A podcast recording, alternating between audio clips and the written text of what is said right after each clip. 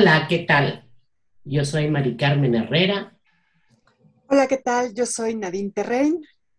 Hola, yo soy Irene Torices y juntas somos las tres gracias. El día de hoy, Mari Carmen nos va a hablar de un tema muy importante porque además en pocas ocasiones eh, se toca, no solamente en espacios públicos, sino también en espacios privados, que son las afectaciones a la salud sexual masculina. Entonces, bueno, ya ella les dirá eh, de qué va el tema y qué tanta diferencia existe respecto a la atención a la salud sexual de las mujeres. Adelante, Mari Carmen. Gracias. Eh, solamente es hablar de afectaciones a la salud sexual masculina, puede ser bastante largo y profundo, se necesitarían varios eh, videos. Hablaré solamente de dos que me interesan mucho y que dentro de la práctica profesional se han presentado algunos cuestionamientos y me generaron inquietud como para traerlas a la mesa de análisis. La primera sería la fimosis. Explicaré para nuestro público qué es.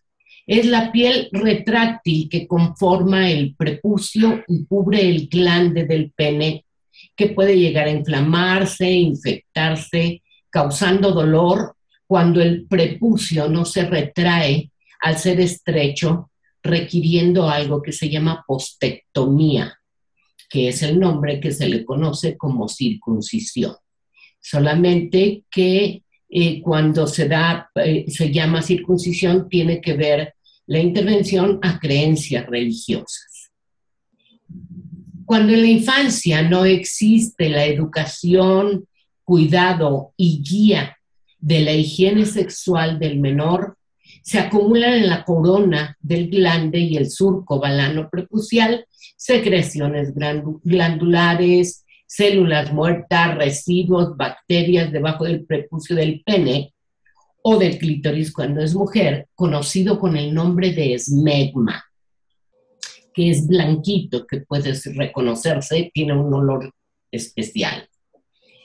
Cuando esta situación se prolonga y no es atendida, puede haber afectación que va, que puede ir desde un tratamiento conservador con maniobras físicas y corticoides de aplicación tópica, pero a partir de la pubertad y adolescencia, si esto continuara, puede generar en la adultez dolor en la erección, pudiendo llegar a dificultar el coito si ya se inició la vida sexual activa y en algunos casos incluso llega a inhibir el deseo sexual por temor al dolor eh, eh, por afectaciones como balanopostitis y balanitis candidiásicas, que puede ser crónica o recidivante y puede incrementarse si existiese comorbilidad con diabetes provocando infecciones micóticas frecuentes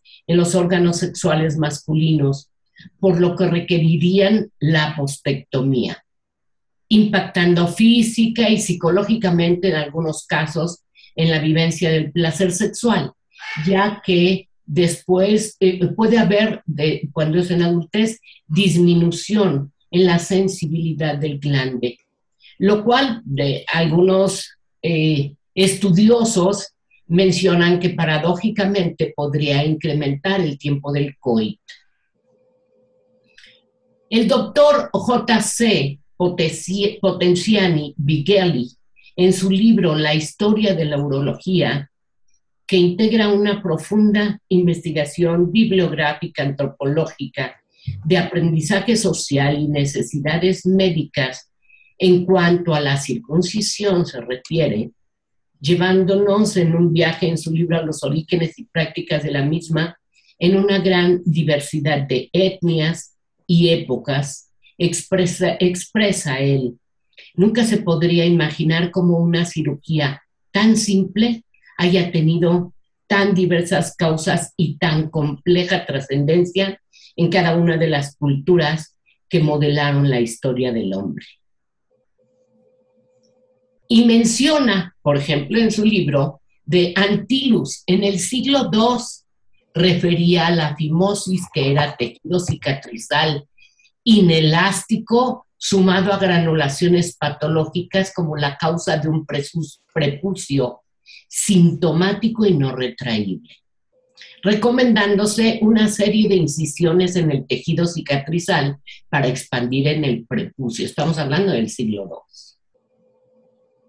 Según los datos en el periodo neolítico, la circuncisión junto con la trepanación son dos de las cirugías mayormente practicadas, según Hernández en 2004, Margulis en 2003, y fueron precisamente los pueblos semíticos no judíos quienes la iniciaron. Y 60 siglos después los egipcios continuaron practicándolas, seguidos por hebreos, fenicios, sirios, cristianos y culturas tanto en África como de Mesoamérica, los Andes, Oceanía, etcétera. Eh, difiriendo en las razones de su realización y que pueden ir desde religiosas étnicas, culturales, higiénicas, sociales y médicas. Esto según Durant en 1954. Asimismo, fue practicada en sociedades secretas tales como el Tarnul, Caldea, Madura y Tíbet, según Geoffrey Higgins, en Londres 1836, también entre los pueblos de Mesopotamia, colchianos, etíopes, coptos, abisinios, tágalos de Filipinas, maometanos en Sumatra, la costa este de Nueva Guinea y los samoanos. Igualmente se practicaba entre los aztecas y los mayas en Centroamérica, indios de Sudamérica en Australia y gran parte de las islas de Oceanía. Todas estas sociedades y más practicaban la circuncisión por diferentes razones y a diferentes edades, lo que hace que esta cirugía, sin duda alguna, la más antigua y la más utilizada en las diferentes culturas del hombre.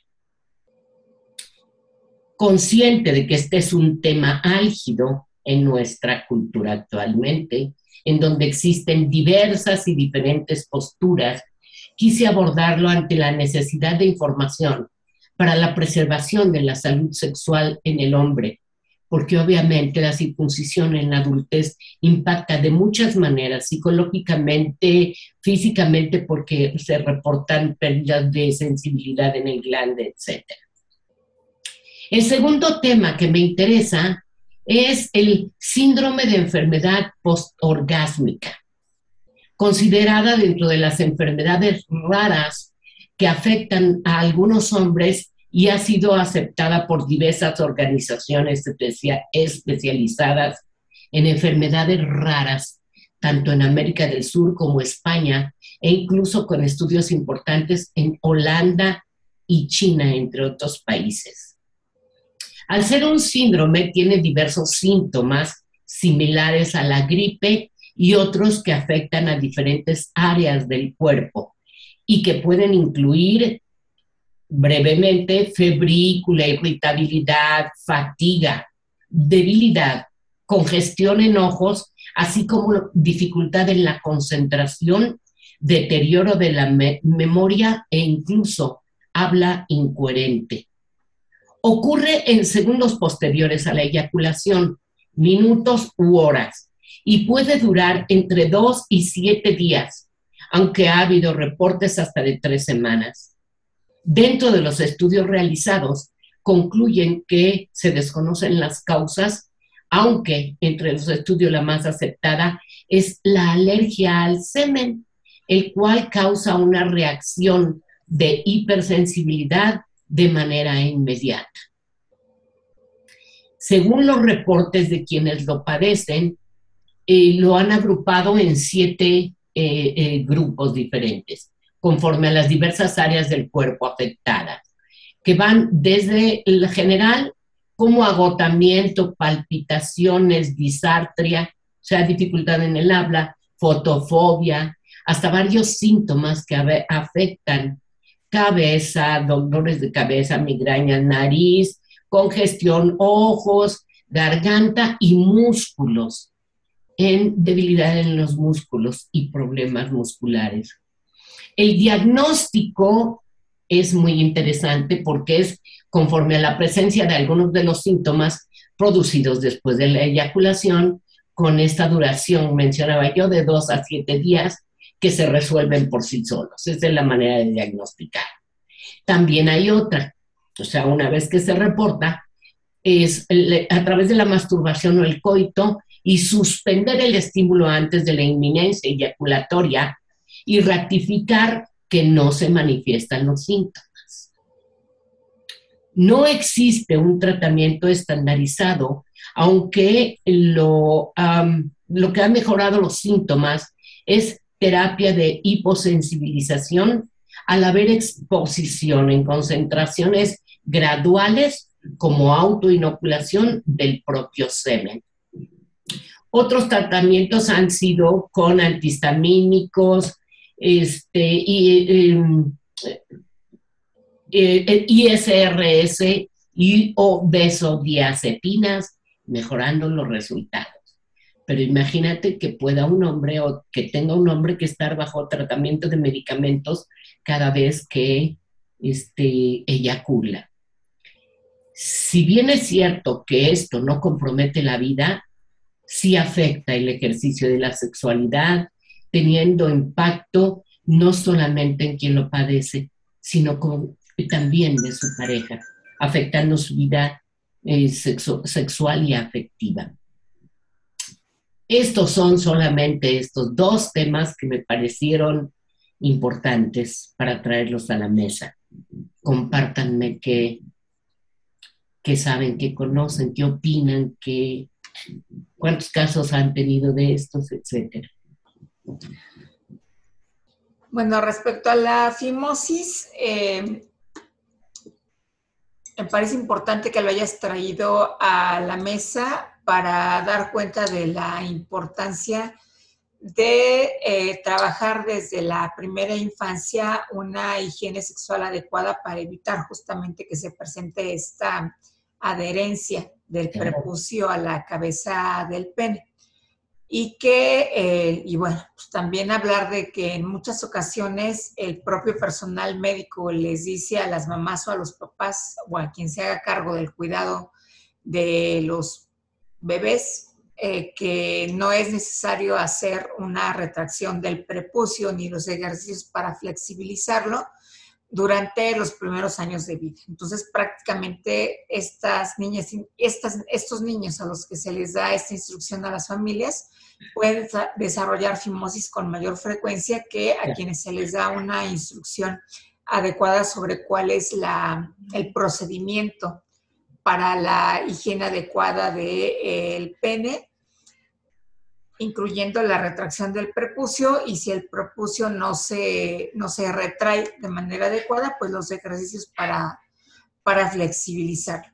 Y bueno, sí, evidentemente los, eh, cuando se realiza en la vida adulta, eh, puede generar estas complicaciones que mencionaste, Mari Carmen, como hiposensibilidad o hipersensibilidad al tocamiento, que pueden resolverse mediante algunas eh, técnicas de rehabilitación, eh, como la estimulación con texturas diversas para poder normalizar la sensibilidad de la zona de manera lo más adecuada posible o que sea lo más cercana posible antes de que se realizara la, la circuncisión.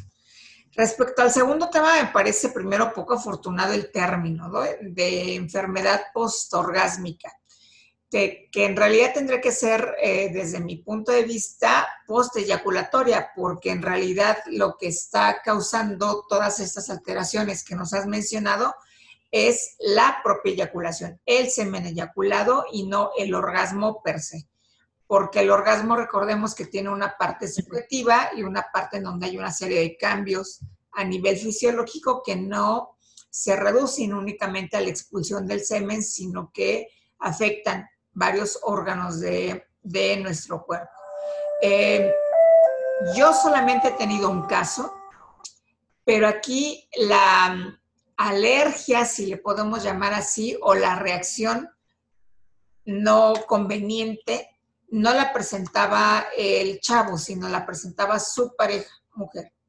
Entonces ella, cuando no utilizaban condón en la actividad sexual, ya sabía o empezó a darse cuenta más bien, y por eso fue que se le hizo el diagnóstico, que empezaban a hinchársele los ojos, empezaba a tener eh, reacciones de urticaria en, en las extremidades, principalmente en las manos y en algunas zonas de la cara pero no he tenido y no he tenido ningún caso referido exclusivamente a los hombres.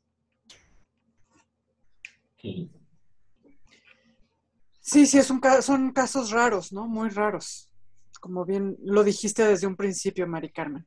De, lo de la fimosis, que no es tan rara, desgraciadamente, este, hay, hay, como muchas cosas que, pienso alrededor del tema circuncisión y el tema a final de cuentas, una circuncisión por motivos religiosos no deja de ser una mutilación genital, ¿no? Por motivos religiosos. O sea, este, eh, aunque se haga de forma quirúrgica y, este, eh, muy pulcra y limpia y, por este, religiones muy avanzadas, no deja de ser una mutilación genital. Eh, por lo mismo, eh, eh, tiendo a oponerme fuertemente, porque además sí tiene consecuencias, ¿no? En, el contacto con el cuerpo, en, muchas cosas, o sea, el no poder, por ejemplo, aprender a tener una buena higiene y que tengan que cortarte un pedazo del cuerpo para que esté limpio, ¿no? Es como, en lugar de enseñarte, mejor te corto. O en lugar de, de, este, de que puedas aprender a, tener un buen contacto con tu cuerpo, a cuidarlo bien y, a valorarlo y además a usarlo en general, porque además el prepucio sí es parte de, lo sexual, ¿no? Sí te ayuda a sentir a la hora de masturbarte, a, eh, proteger el glande de sensaciones. O sea, hay muchas cosas que puedes hacer con, el prepucio en lo sexual y, que sí me parece que es un... Eh, una merma el que lo corten, si es por motivos, si es por una situación de salud, de que efectivamente ya el prepucio está rígido y no baja, bueno, se justifica por motivo de salud, este, porque además pues te va a generar eh, erecciones dolorosas y demás si no lo cortas. Pero por motivos religiosos, verdaderamente eh, no me parece este, que sea, que sea lo correcto. Ahora, si es un motivo religioso, cuando soy adulto y me lo quiero, bueno, ve y córtatelo, ¿no? Pero si eres un bebé y no te preguntaron y te cortaron una parte del cuerpo y te obligaron por motivos, o sea, me parece que, es un, tema súper fuerte en la parte religiosa.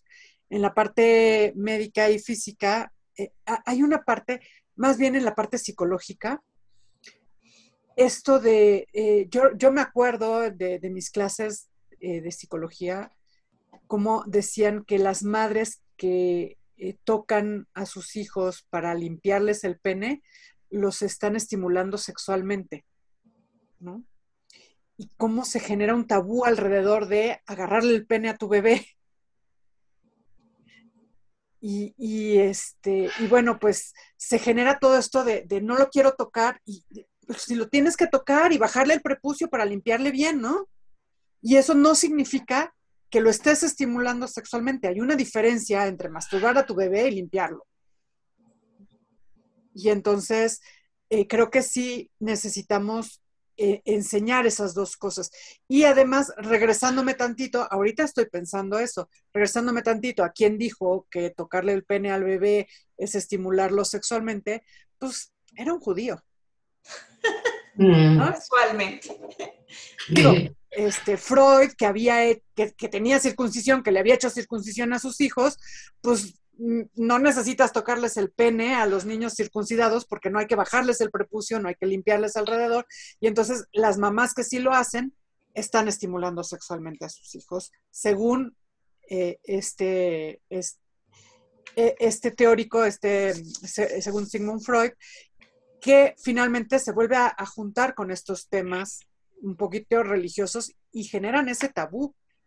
Cuando puedes en la primera infancia a, diferencia de lo que decías, que se le sugiere a, los, a las mamás de niños que no necesitan este, limpiarles en los primeros años y que entonces se genera problema, consecuencias de eso y que aparentemente la solución más fácil es pues mejor cortarles una parte del cuerpo. santo remedio. Para que no tengan problemas de, mugre en las uñas, quítale las uñas. ¿No? Yo, yo no sé si va tanto así, o sea, yo creo que sí hay algo importante, sí, sí hay un tabú, pero aquí, por ejemplo, hay fotos eh, intrauterinas en donde hay un pene erecto, obviamente. Somos seres sexuados, somos seres sexuados. En cuanto tú aseas eh, eh, al, limpiar los órganos sexuales, va a haber obviamente una reacción por el contacto, no porque lo estimules. Pero aquí lo más importante en esto que tú mencionas, que yo eh, obviamente respeto, pero difiero totalmente, porque sí es cierto que a lo mejor tomar la decisión por el bebé no es lo más adecuado, pero igual nos hicieron hoyos a nosotras y no nos pidieron permiso. Pero, pero aquí lo más importante es que eh, no es solamente la parte del esmegma, es también, yo hice hace un buen número de años un estudio precisamente sobre el factor de riesgo de parejas no circuncidadas eh, eh, como factor de riesgo para BPH en las mujeres. Pero no nada más estamos tomando en cuenta esto, no es nada más por la mujer porque vaya a haber BPH, también hay cáncer de pene. Y también con estas, eh, como lo mencioné, estas alteraciones, eh, cuando hay como, como comorbilidad, es bien importante. Y de esto no se habla.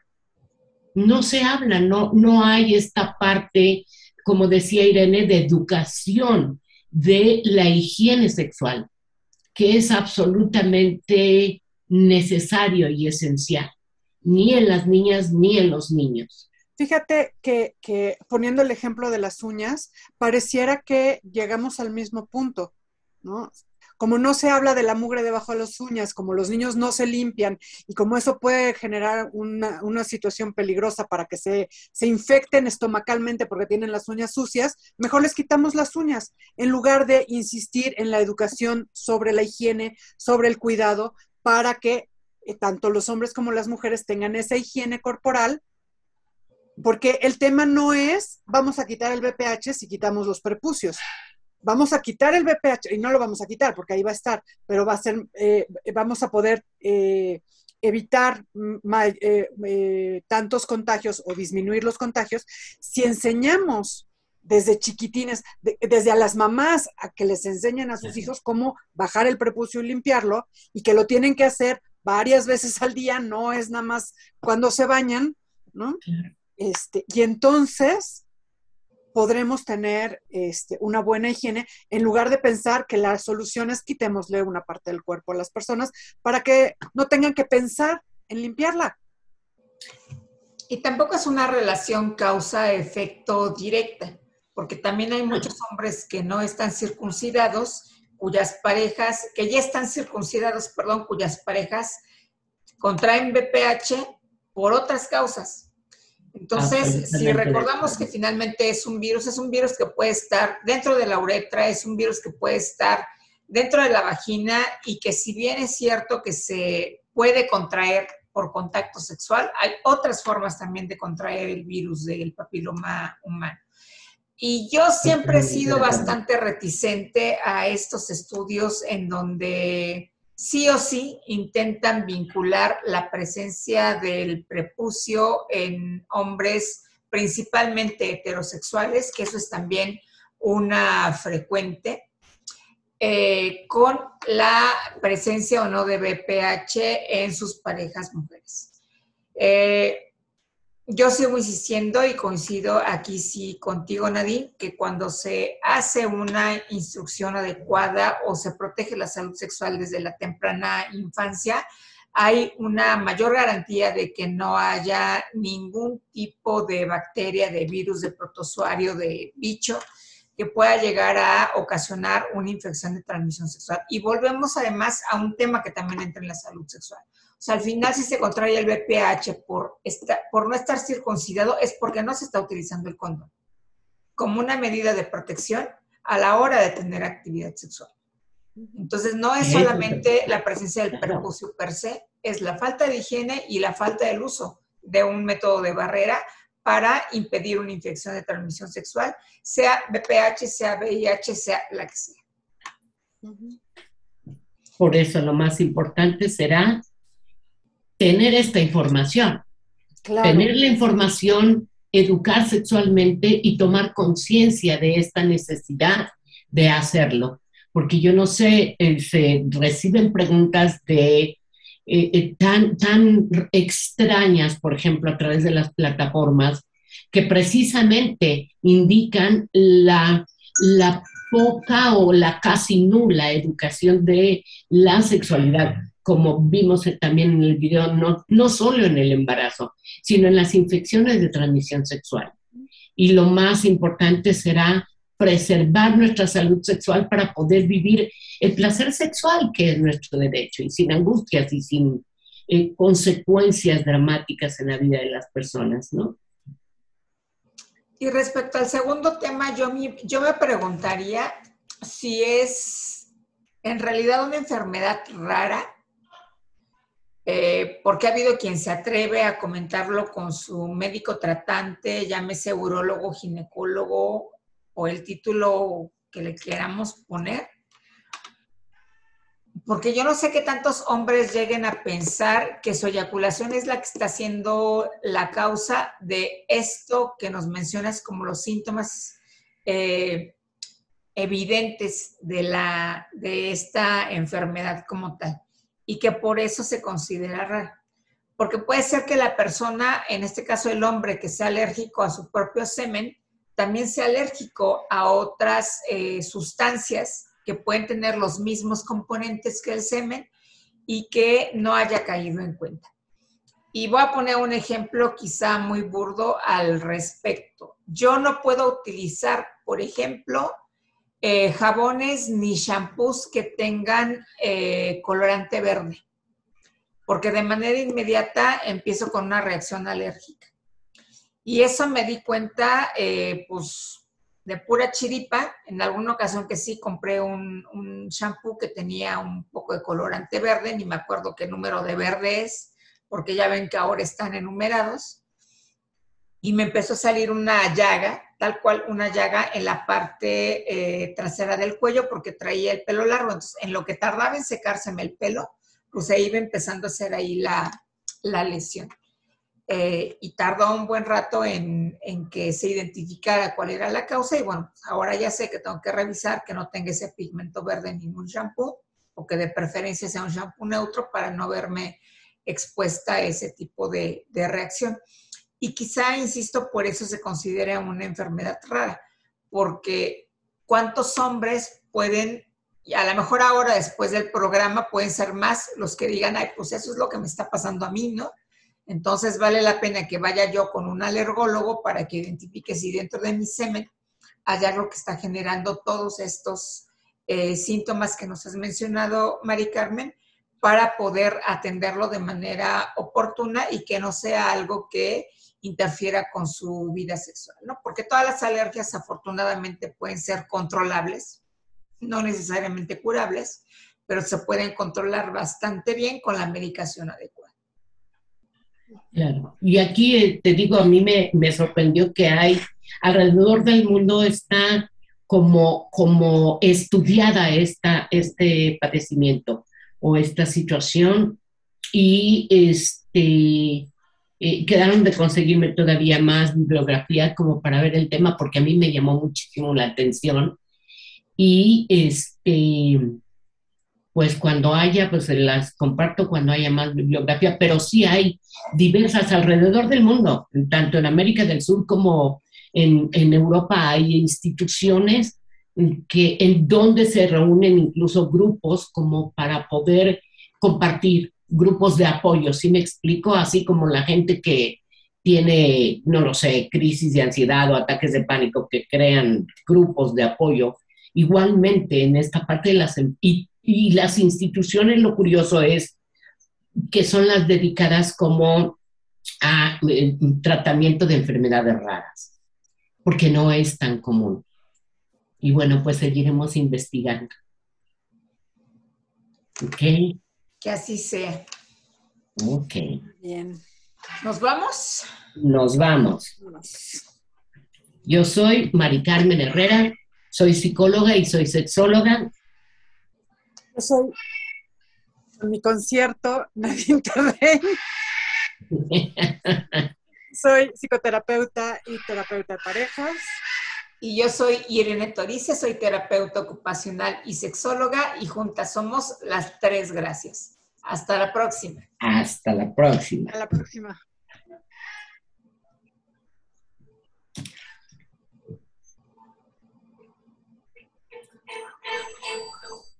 Y se volvió a empezar.